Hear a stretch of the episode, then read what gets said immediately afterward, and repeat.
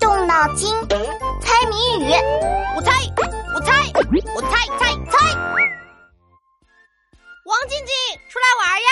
嘿，闹闹，好久不见，你胖若两人呐！嘿嘿，你是说我变得更帅了吗？不是，是胖的像另一个人。哎呀，谁让我们吃货的一天都是以吃开始的？首先起床就很吃力，那你该多运动运动。运动太费劲了，我动动脑子好不好？啊，你呀，那我们今天就动动脑子来玩猜谜语吧。好呀好呀，我老喜欢猜谜游戏了。听好了，谜题是。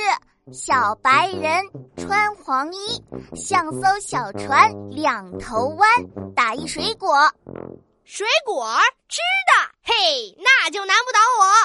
小白人穿黄衣，果肉是白的，果皮是黄的水果，这不就是鸭梨吗？错了。鸭梨虽然是小白人穿黄衣，但是并不像小船两头弯呀。哦，我大意了，重来重来。果皮黄的，果肉是白的，还形状弯弯的。哎，这不就是成熟的黄瓜吗？错了错了，大意水果，黄瓜不是水果。这种水果你几乎每天都在吃呢，居然猜不到？啊哈！我想到谜底了，是我爱吃的香蕉，剥了黄皮吃白肉，形状也弯弯的。我妈说多吃香蕉不会便秘，大概是因为香蕉的形状。咦，闹闹，你别再说臭臭的话题了。